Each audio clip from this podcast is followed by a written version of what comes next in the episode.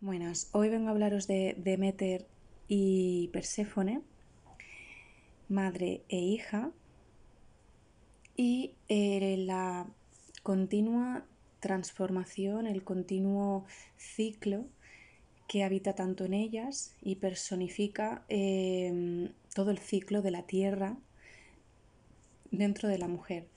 Por lo tanto, eh, esto hace hincapié en que las mujeres somos eh, cíclicas, al igual que, la Tierra, al igual que la Luna, cosa que desde la filosofía de los, de los clásicos, ¿no? De los, de los clásicos, sí, eh, han intentado siempre como tapar, poner tierra por encima para que la mujer siga siendo mm, dependiente y, subordinada del varón. Así que vamos allá, voy a comentar y a contar el mito desde la filosofía más clásica, desde los antiguos filósofos clásicos, y después se le va a dar una vuelta a esa historia contada por unos y cómo eh, hay diferentes versiones y a ver luego pues lo que os parece, podéis comentarme y, podríamos mantener pues, mm, pues un debate sobre ello.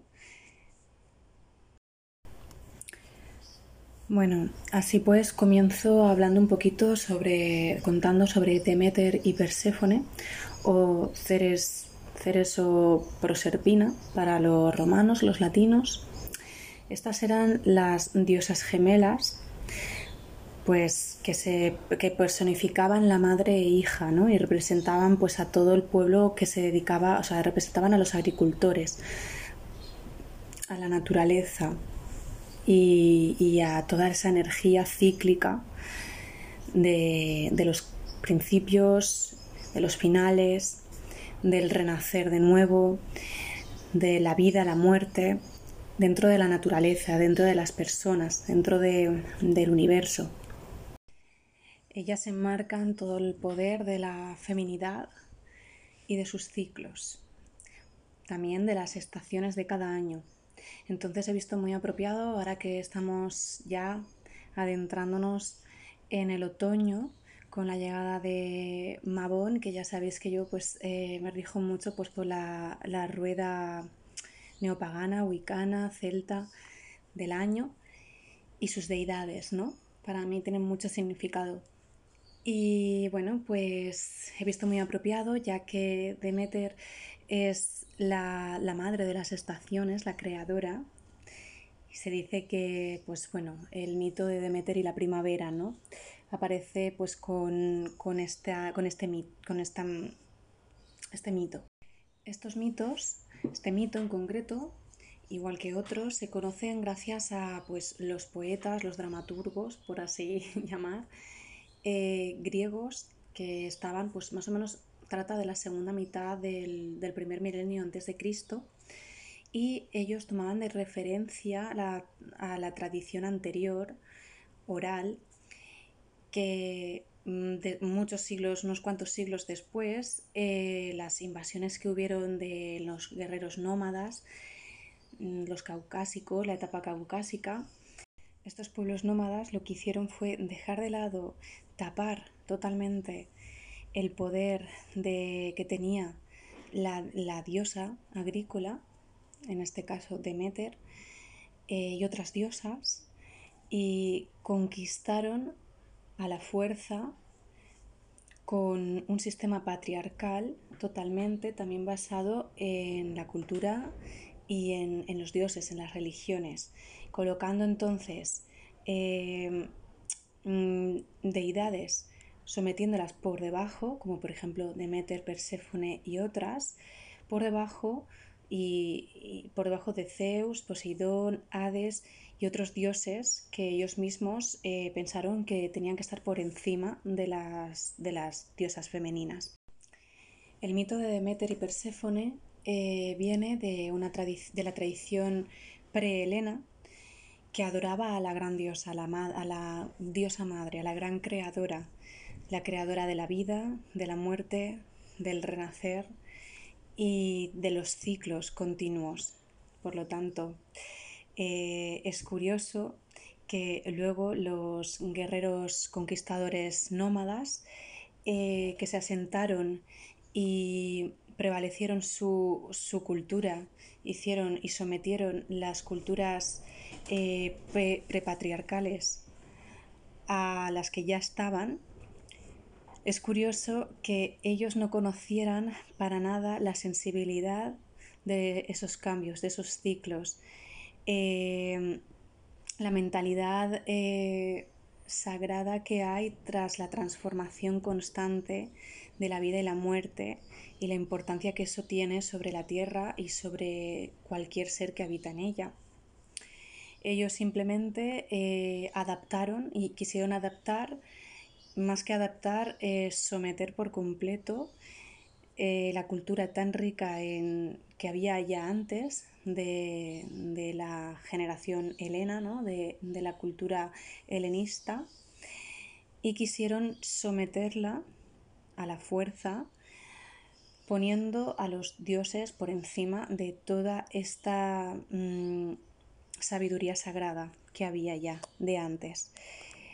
No tuvieron ningún miramiento en hacerlo así, y por lo tanto eh, el culto de Demeter y Perséfone continuó durante la cultura de Helena, pero con muchos cambios. La historia, el mito, fue contado a partir de, de esa adaptación, entre comillas, que hicieron los guerreros nómadas que se asentaron en esas tierras y quisieron, pues, a su antojo cambiar toda la cultura y hacer modificaciones, como se lleva haciendo a lo largo de toda la historia realmente, porque la religión cristiana se basa en cultos, en, otras religiones, ¿no? bueno, en, en, otras prácticas y demás mm, paganas.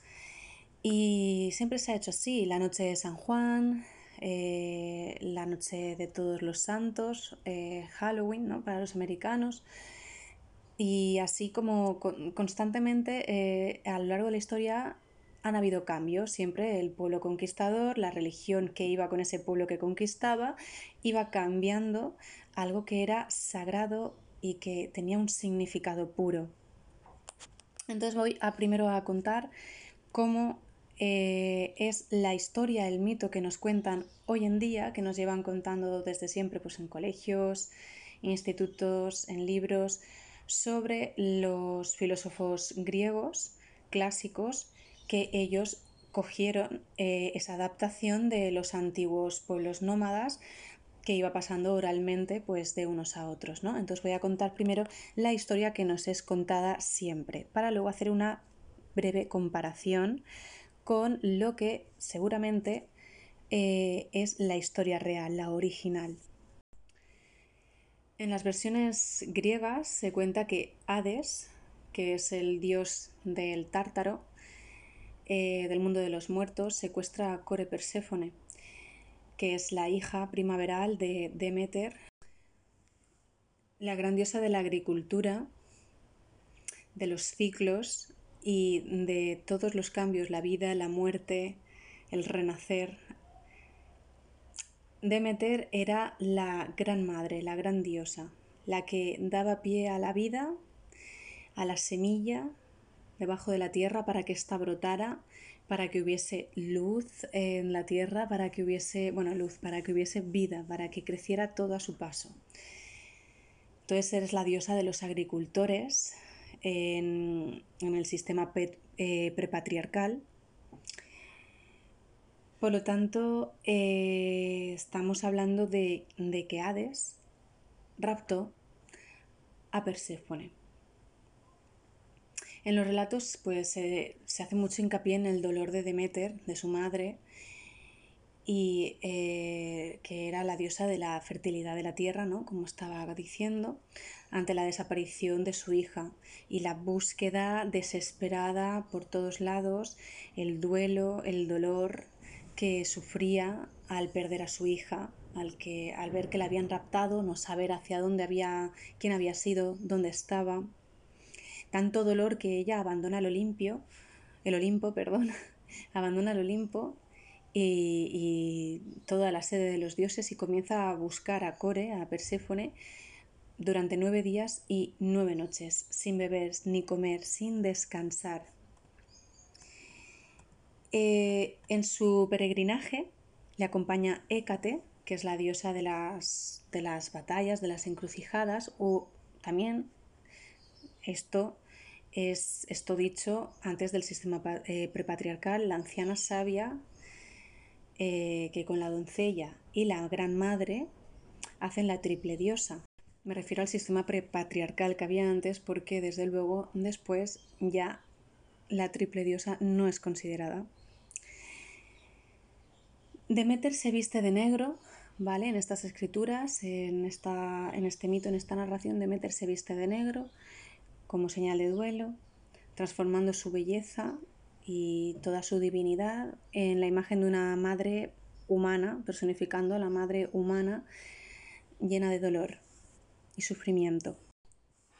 En un momento dado, durante su viaje en busca de su hija, llega a casa de, la reina Metanira en Eleusis y ésta le, pide que por favor se haga nodriza de, de, Mefonte, que es el hijo menor de la reina, a cambio pues del hospedaje y, y demás. Demeter, como, como agradecimiento, decide convertir al niño en inmortal. Pero la, la reina, claro, ella no sabía que Demeter era una diosa proveniente del Olimpo. Pensaba que era una madre humana, una, humana simplemente. Y eh, se asusta ¿no? de, de, que le, de lo que iba a hacer, ¿no? de cómo que convertir al, hijo en inmortal.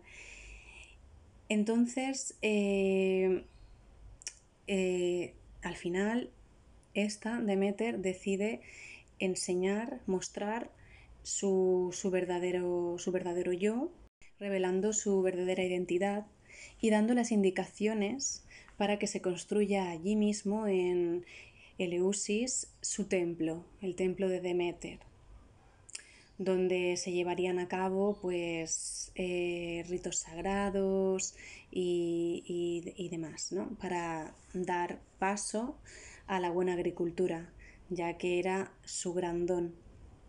El joven príncipe, antes de que Demeter marchara, le, dice que él había sido eh, uno de los testigos, había sido testigo del rapto de Core, de Perséfone, presenciando pues junto a, sus hermanos la, el rapto de, de la joven.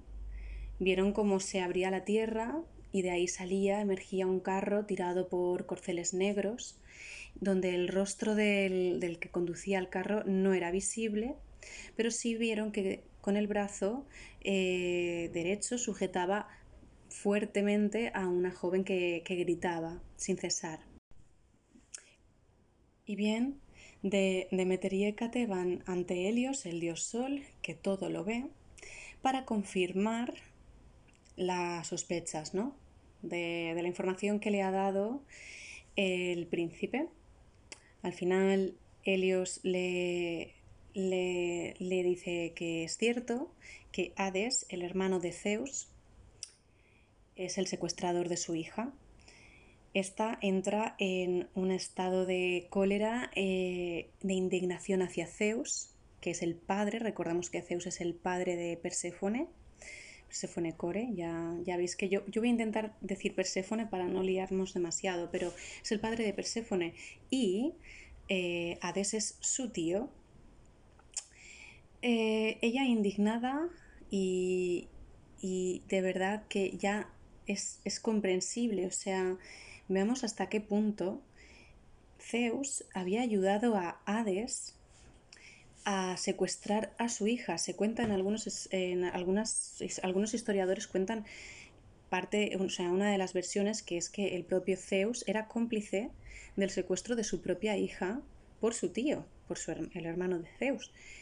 Y teniendo en cuenta el sistema patriarcal que se empezó a fundar en aquel momento y que nos sigue hasta los días de hoy, sin descanso alguno, ¿cómo se podía entender esto y aún así eh, tener que callar ante ello, ¿no? Pues sí, el propio padre, por capricho del tío de Hades, eh, ayudó al secuestro de, su propia hija para que ésta se fuera al inframundo, al Tártaros, al mundo de los muertos. Con este dolor y esta ira y este rencor, Demeter decide dejar de proporcionar vida a la tierra. Por lo tanto, impide que se pueda que florezca en ella, que haya los cultivos todos se marchitan, eh, el humano, los pueblos agricultores sufren, la gente muere de hambre, la tierra deja de ser fértil. Eh, Zeus, que en realidad Zeus sí que tenía cierta predilección hacia Demeter, le tenía mucho aprecio y aún así fue incapaz de esto hay que hacer de verdad o sea, una pausa en esto. O sea, fue incapaz, a pesar de que era su hija, a pesar de que le podía tener aprecio a Demeter, eh, fue incapaz de, de negarle el capricho a su hermano. O sea, eh, vamos a hacer una pausa importante e, en, este, en este punto.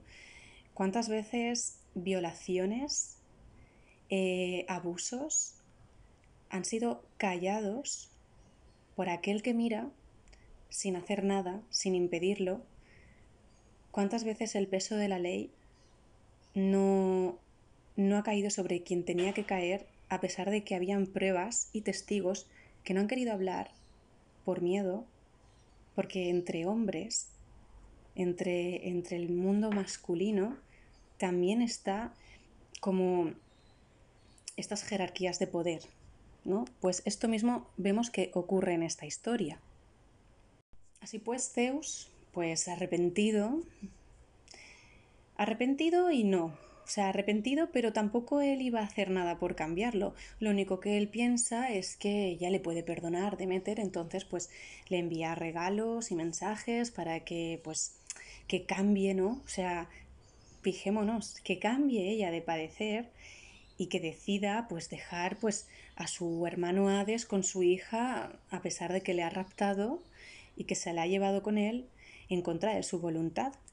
Pero ella le responde ante negativas y le dice que, nada, que la tierra seguirá estéril hasta que Perséfone sea devuelta a, a, ella, o sea, hasta que vuelva a ver a su hija, hasta que su hija esté con ella en la tierra y no, no va a ceder al chantaje ni con regalos, ni de ninguna manera.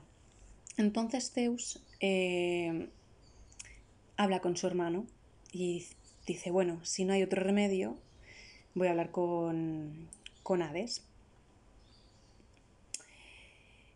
Eh, diciéndole que si no lo hacía, todos estaremos acabados, porque el mundo de los humanos se irá al traste, la Tierra desaparecerá y no podrá nacer vida, por lo tanto si no hay vida tampoco hay muerte. Eh, aquí ya entra en juego mucho, ¿no? Para ambos. Entonces, ¿hasta qué punto? O sea, no, no, o sea, es que esto, otra pausa aquí.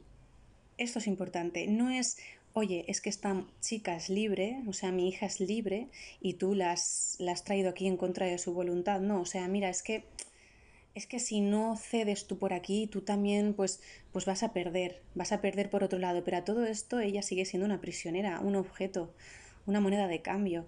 No estamos hablando de su libertad, estamos hablando de condiciones de que pueden favorecer o no a, a uno o al otro, pero la cosa es que bajo el chantaje, no bajo la libertad y el derecho de la mujer, de su hija.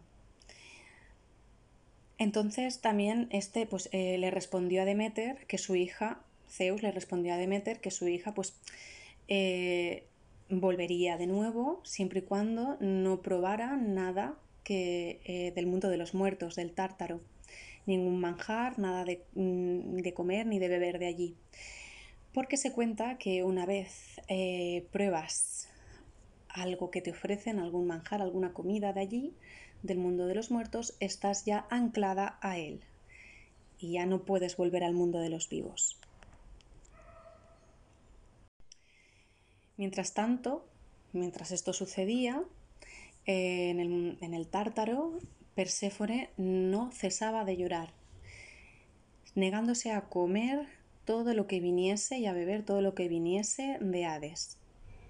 Cualquier cosa que le ofreciera él, ella no lo quería. Eh, Hades además estaba ocultándole a Perséfone el trato que había hecho con su padre, con Zeus y con Demeter. No le estaba comentando nada sobre los manjares y el peligro que corría si comía un manjar. Aquí la picaresca, ¿no? De, sí, yo he hecho un trato con tu padre, pero a todo esto no se lo estaba eh, Perséfone no sabía nada. De hecho, él sabía que había hecho un trato, pero eh, si el pícaro sabía de sobra que si ella en algún momento cedía y comía algo del mundo de los muertos, se iba a quedar allí con él para siempre. Así que él se guarda esa información sabiendo que en algún momento, tarde o temprano, eso iba a ocurrir. ¿Qué pasa? Cuando una persona está triste, está mal, está sufriendo, el hambre se le corta. Y esto aquí, listo Hades, lo sabía. Así que bueno, como el estómago lo tenía cerrado, dice, le voy a dar una alegría, voy a contarle aquí la verdad a medias tintas para que se le vaya abriendo el apetito. Y en algún momento algo tendrá que comer. Así que le comunica que él le dejará libre, porque claro, qué bueno es él, ¿no? O sea, encima también ganando su confianza, qué bueno es que, claro, su madre estaba tan triste, sufriendo tanto, tampoco está contando que la tierra está eh, mm, seca, que, está, que los agricultores no pueden plantar nada, que la gente se está muriendo de hambre. Pero él le dice eso, que su madre pues está muy triste y, y ella pues necesita ver a su hija y está llorando mucho por ella.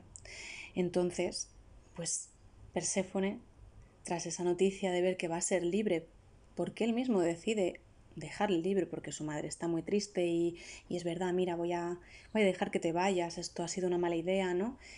Eres libre de irte, pero imaginaos, o sea, no porque tú tengas que tener tu propia libertad y porque estés retenida en contra de tu voluntad, no, sino porque tu madre está llorando. O sea, a, todo esto volvemos otra vez a que la, la, hija, o sea, Perséfone, no es nadie.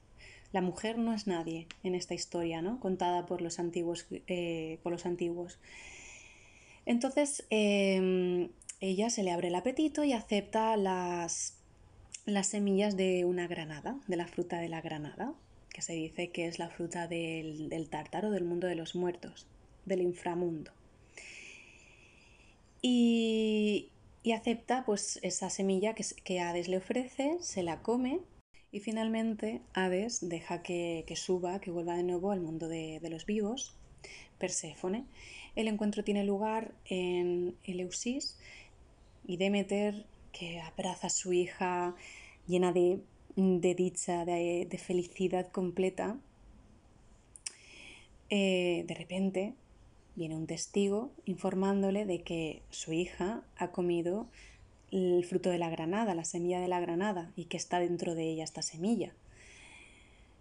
Eh, Demeter, al saber esto, mm, se derrumba, se derrumba porque sabía que era una de las condiciones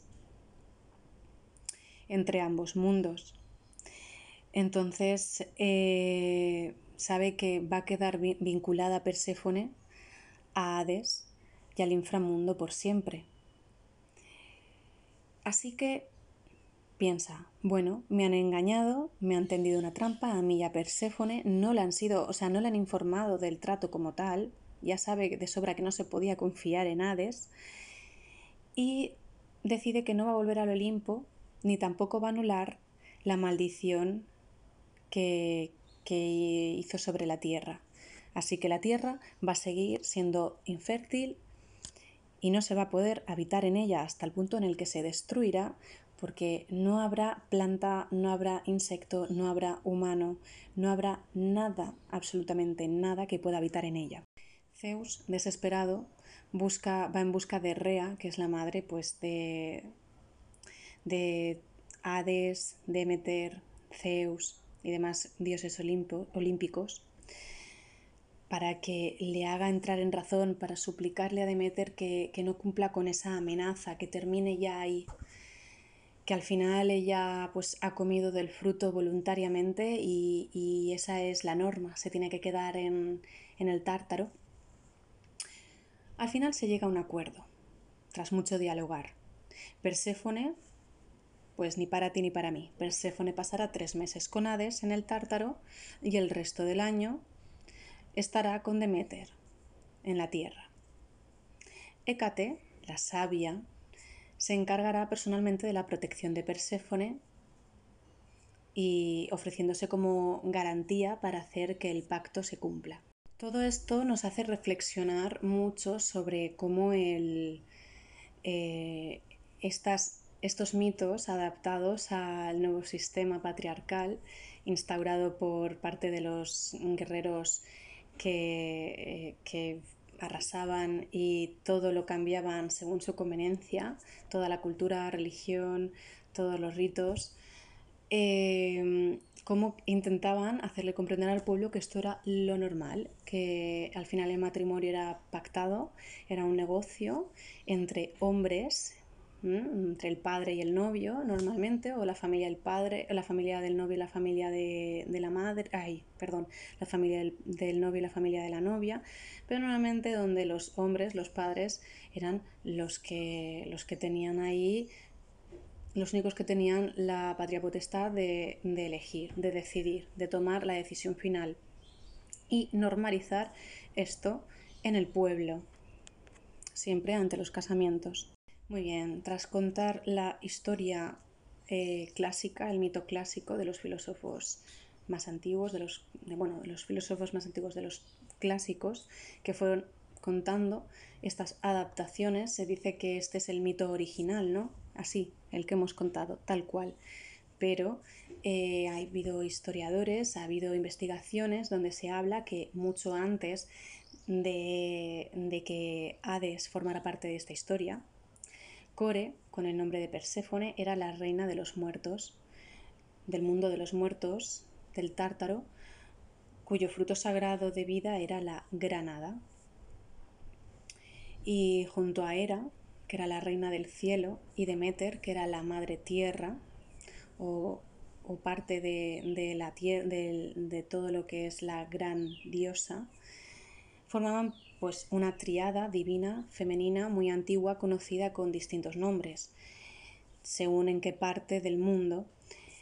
Eh, el rapto de Perséfone, el rapto de Perséfone y el matrimonio forzado por parte de Hera y Zeus em, es más en los escritos más modernos, de los historiadores, arqueólogos, investigadores más modernos. Pero en los tiempos helenos, cuando el mito fue pues redactado, las diosas de la tierra y de la sabiduría eh, femenina habían perdido su estatus anterior, o sea, subordinadas totalmente a los dioses y a los grandes héroes masculinos eh, por lo tanto, los filósofos comenzaron a tratar esta historia sagrada de la mujer, de la triada, de la triada femenina. Y claro, muchos filósofos comenzaron a tratar esa filosofía sagrada femenina con los prejuicios de los nómadas indoeuropeos que habían conquistado todo sobre la mujer y lo femenino. Durante la cultura helena, todos los misterios eran pues, practicados entre ambos, o sea, entre mujeres y hombres, ¿no? Intentaron que fuera como igualitario, que hubieran dioses, que hubieran diosas, pero realmente era muy difícil porque muchos de los ritos ya formaban parte del, género masculino, del, dios, por encima de, la, mujer, de las diosas. Algo, algo se puede conservar de los ritos femeninos prepatriarcales, como puede ser la tesmoforia, pero siempre en un marco de mucha subordinación de la mujer hacia el varón. Era una manera también con estos escritos, con estos mitos, de dar miedo, de proporcionar miedo al pueblo, para, sobre todo a la mujer, para que tuviese eh, siempre en cuenta el gran sufrimiento a la que se vería sometida si no hacía caso del sistema patriarcal, ¿no? si no hacía caso de, lo que podía suceder, le podían quitarle a su hija, eh, iba a, si no concedía el, casamiento eh, acordado ¿no? entre los hombres, iba a sufrir ella, iba a sufrir su hija. Una manera más de tener sometida a la población femenina. Todas y todos sabemos que la religión ha formado parte siempre de una forma como de adoctrinamiento o de educar. No, no digo adoctrinamiento, adoctrinamiento porque depende, ¿no? Pero educar conforme las ideas y los prejuicios que el que lo escribe quiere eh, manipular al resto, ¿no? Quiere, pues, necesita y desea manipular de alguna manera a conveniencia propia. Entonces, eh, este mito, entre otros muchos, a partir de cierta época, a partir de esta época en la que es descontado, los valores de la mujer son totalmente anulados. Y el pueblo, que básicamente se dedica pues al entretenimiento básico y a escuchar todo, todas las fechorías de los dioses, de las diosas y los héroes, se ven totalmente, pues crean, están formando, como si fuera plastilina, una conciencia colectiva nueva en la que el ser humano, la mujer, lo, naturaliza y, es así, no, no se plantean otra forma. Aunque les pueda parecer injusto, no se plantean otra manera.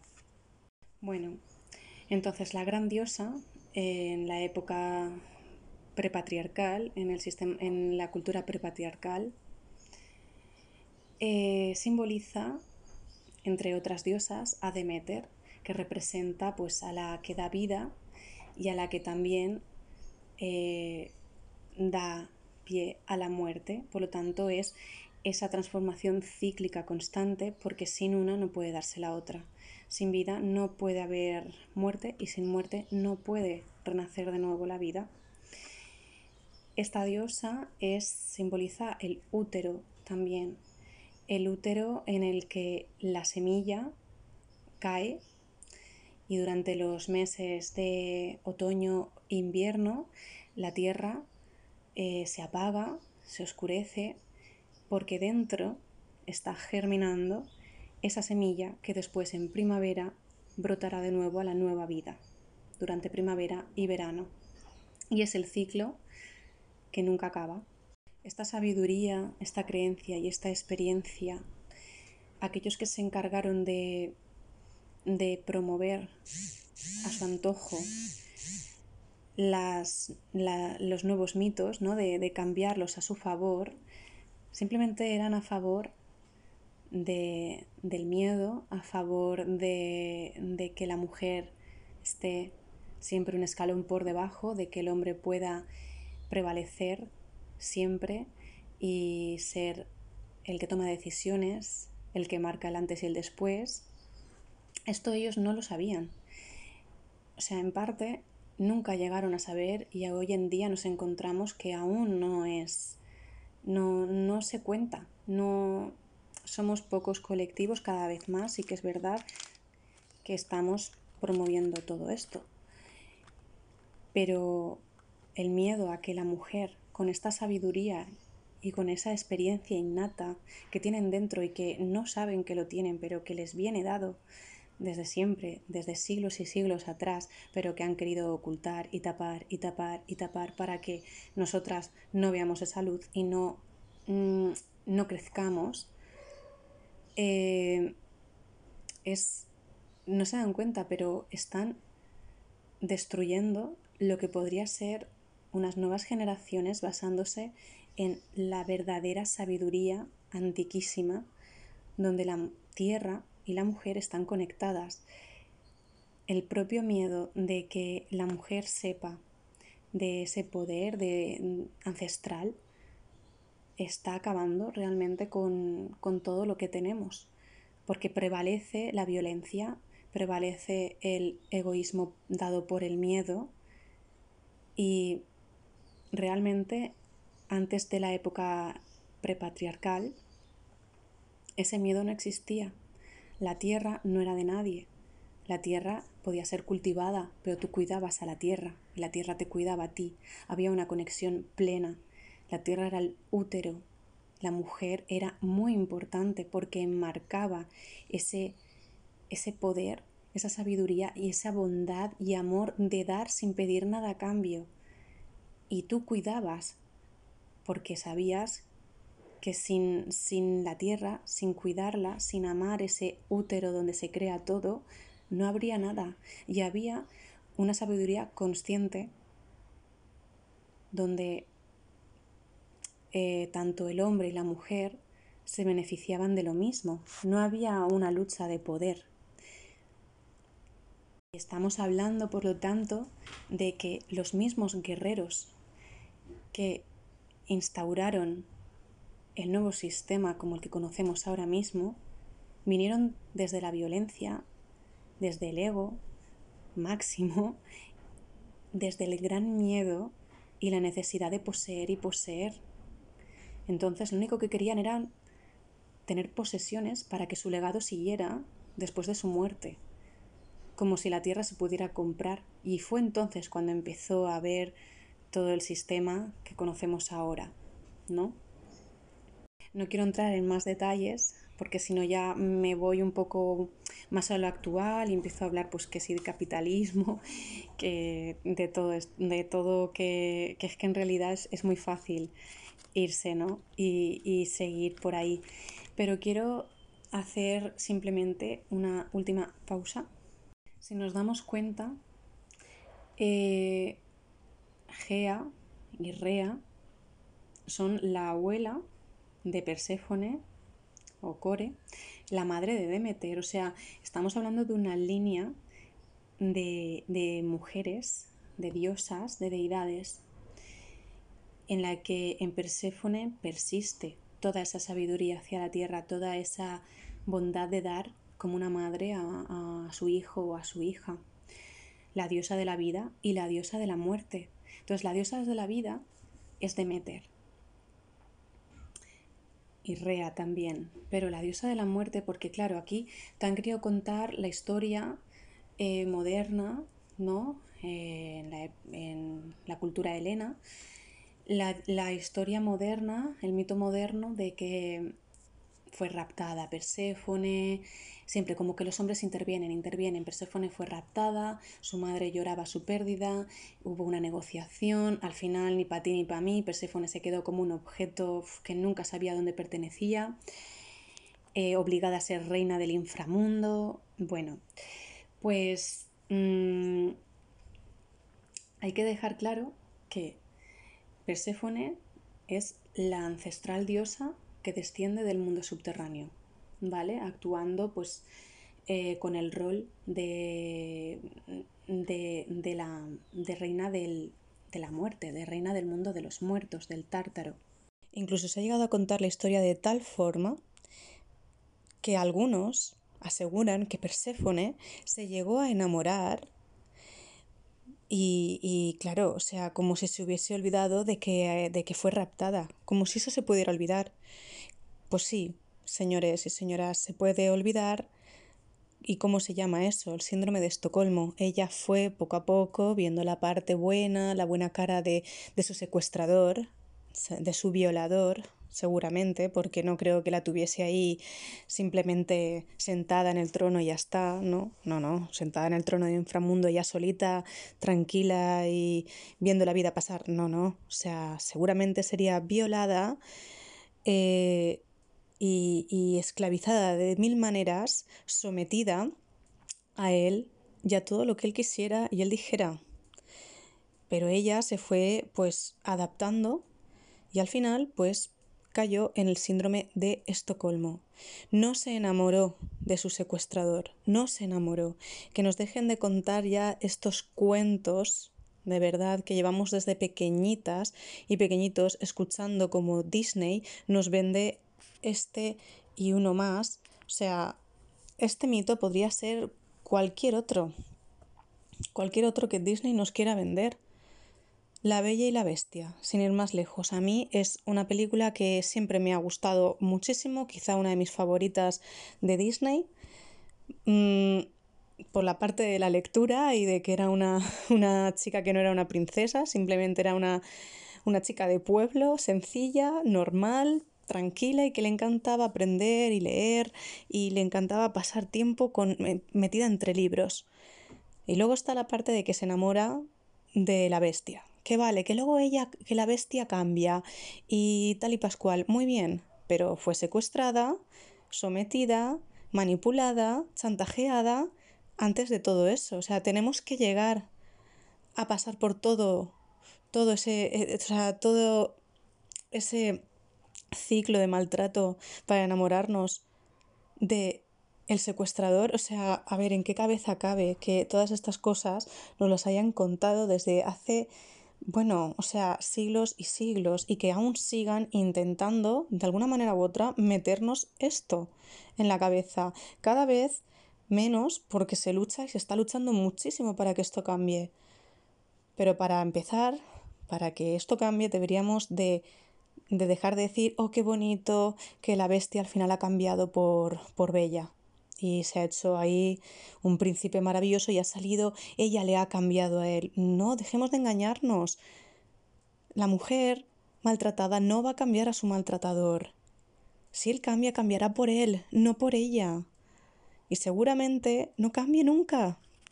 Bueno, pues así va la historia, así no la han contado y así no la quieren seguir intentando remarcar ahí a fuego en nuestra cabeza y tenemos que decir basta ya. Y pues hay otra variante, otra, otra historia distinta, que yo digo que prefiero pensar y creo de verdad que esta es la real y es la original. Y esta pues es segura, es prehelenista y seguramente mucho más ancestral que la que nos han contado hasta ahora, del rapto de Perséfone. Aquí hablan de la elección propia de, de, la mujer, de la decisión de hacer lo que quiera, de su libre albedrío. Y a ver qué os parece. Como diosa madre está Demeter, ¿vale? Demeter, que tiene a su hija, y que juntas pues simbolizan la primavera, la agricultura, el verano, la vida, la vida en la tierra. Y ambas pues viven juntas, disfrutando de, los ciclos que hay, de, los animales, de los humanos, de, de los frutos de la tierra, todo, ¿no? Con el tiempo, la hija se va haciendo cada vez más adulta y quizá en su época más aventurera, ¿no? más Em, más curiosa, comienza por sí misma a separarse de su madre, eh, algo que es totalmente natural. Esto de que nos cuentan que la madre y la hija siempre juntas, siempre juntas, en la anterior historia no, o sea, la hija se va a separar de la madre y es algo totalmente natural. Entonces la empieza a explorar el mundo pues por ella misma y va madurando, va creciendo, va teniendo preguntas que quiere responderse ella sola, pues a través de su propia curiosidad. Y comienza entonces a explorar lugares nuevos, animales, y allí por donde ella pasa todo florece, entonces pues ella va dándose cuenta de su gran poder. Y un día ella escucha unos, unos lamentos, unos sollozos que vienen de una cueva.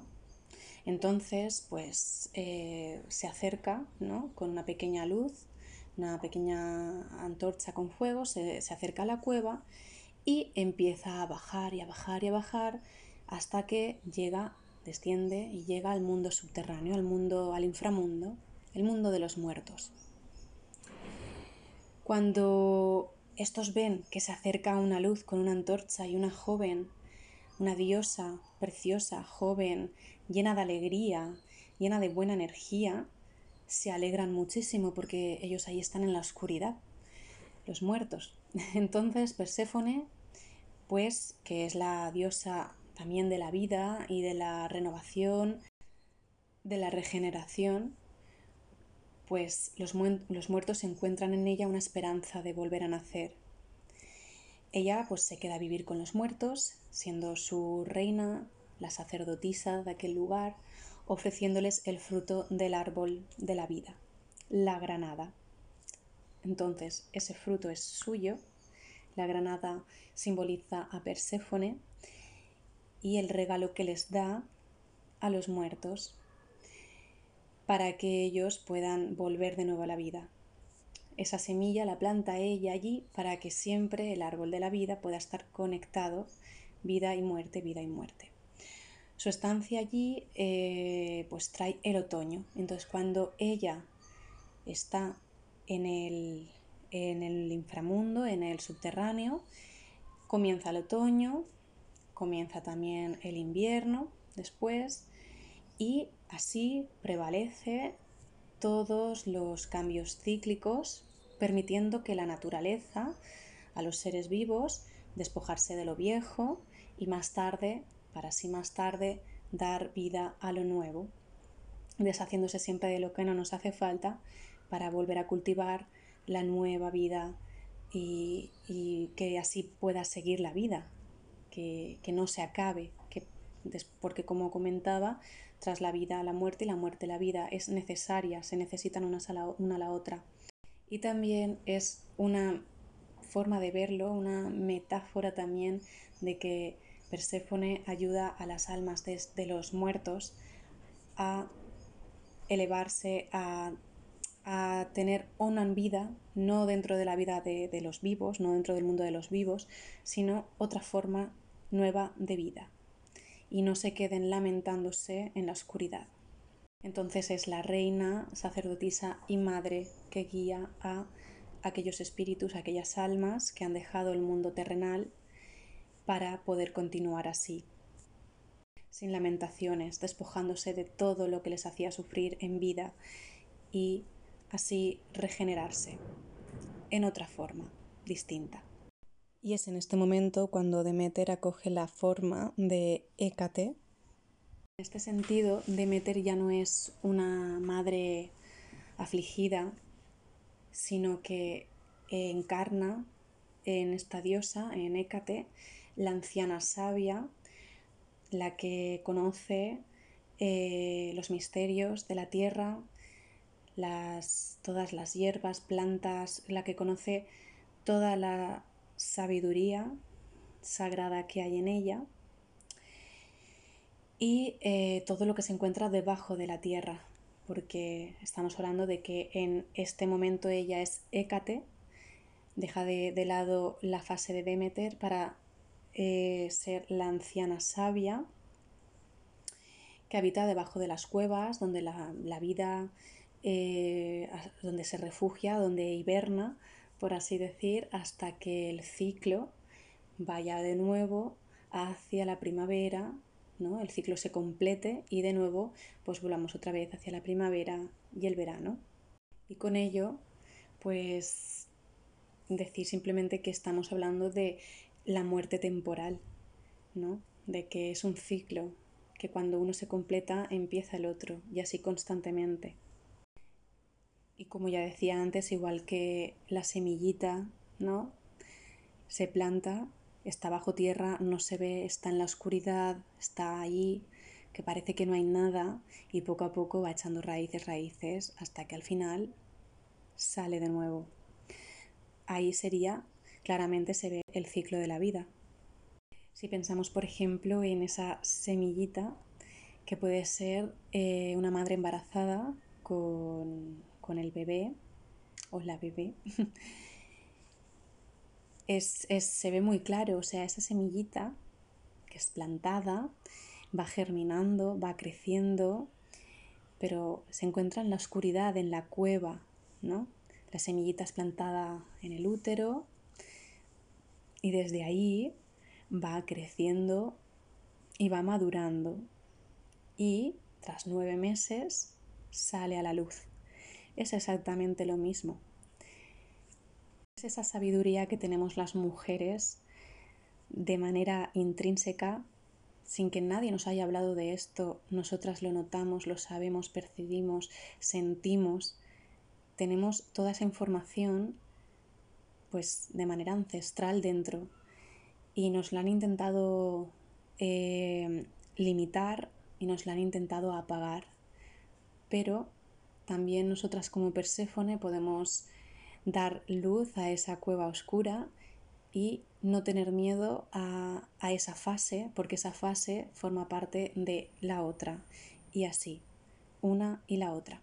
Cuando Perséfone vuelve de nuevo del mundo de los muertos y vuelve a la tierra, arriba, ¿no? por así decir, eh, Demeter, Demeter deja eh, su rol como Hécate y vuelve de nuevo a poblar todo el mundo con la vida que había estado, con, o sea, a darle vida a la tierra que había estado hasta entonces dormida, descansando, hibernando.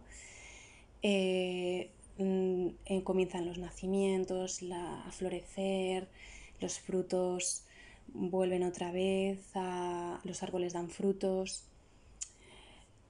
Y me gustaría terminar pues diciendo que al igual que es motivo de celebración la llegada de la primavera, de que entra pues ganas de salir, de bailar, de, de estar rodeado de gente distinta que no conoces, de viajar, de explorar, también es motivo de celebración ese momento de recogimiento, de, de estar un poco más ensimismada o ensimismado de reflexionar, de meditar, de descansar, de desconectar del mundo exterior y sobre todo de ese abrazo a una misma o a uno mismo en ese periodo de hibernación ¿no? que comienza a partir de ahora en estas fechas que estamos ya pues entrando esta semana en otoño y bueno, os animo a que lo celebréis después de contar esta historia de esta, este mito de Perséfone, de la, de la diosa, de la triple diosa y todo ese poder y esa sabiduría ancestral, pues espero que os haya animado para hacer una pequeña reflexión hacia de dónde venimos, en qué situación nos encontramos y hacia dónde podemos ir. Bueno, pues sí me gustaría que hubiesen aportaciones y si sale algún debate por aquí, también me podéis seguir por Instagram, que ahora os dejaré apuntado, pero mi cuenta, pero bueno, la digo también por aquí, es arroba las lunas de Aila. Y bueno, espero que hayáis pasado un ratito agradable y que juntos y juntas pues podamos seguir hablando y dar pie a, a, que más mitos y leyendas, historias se vayan conociendo desde otros puntos de vista y podamos crear un, un pequeño círculo de personas que, en las que haya pues debates, en las que cada uno, cada una vaya aportando su, su experiencia y toda esa sabiduría que seguro que, que emerge dentro de, de, nosotros y que de normal pues no sabemos con quién hablar de estas cosas, pues aquí hay un espacio, espero crear un espacio donde todos y todas nos sintamos libres de poder aportar nuestro granito de arena. Muchas gracias y nos, nos escuchamos en el siguiente podcast.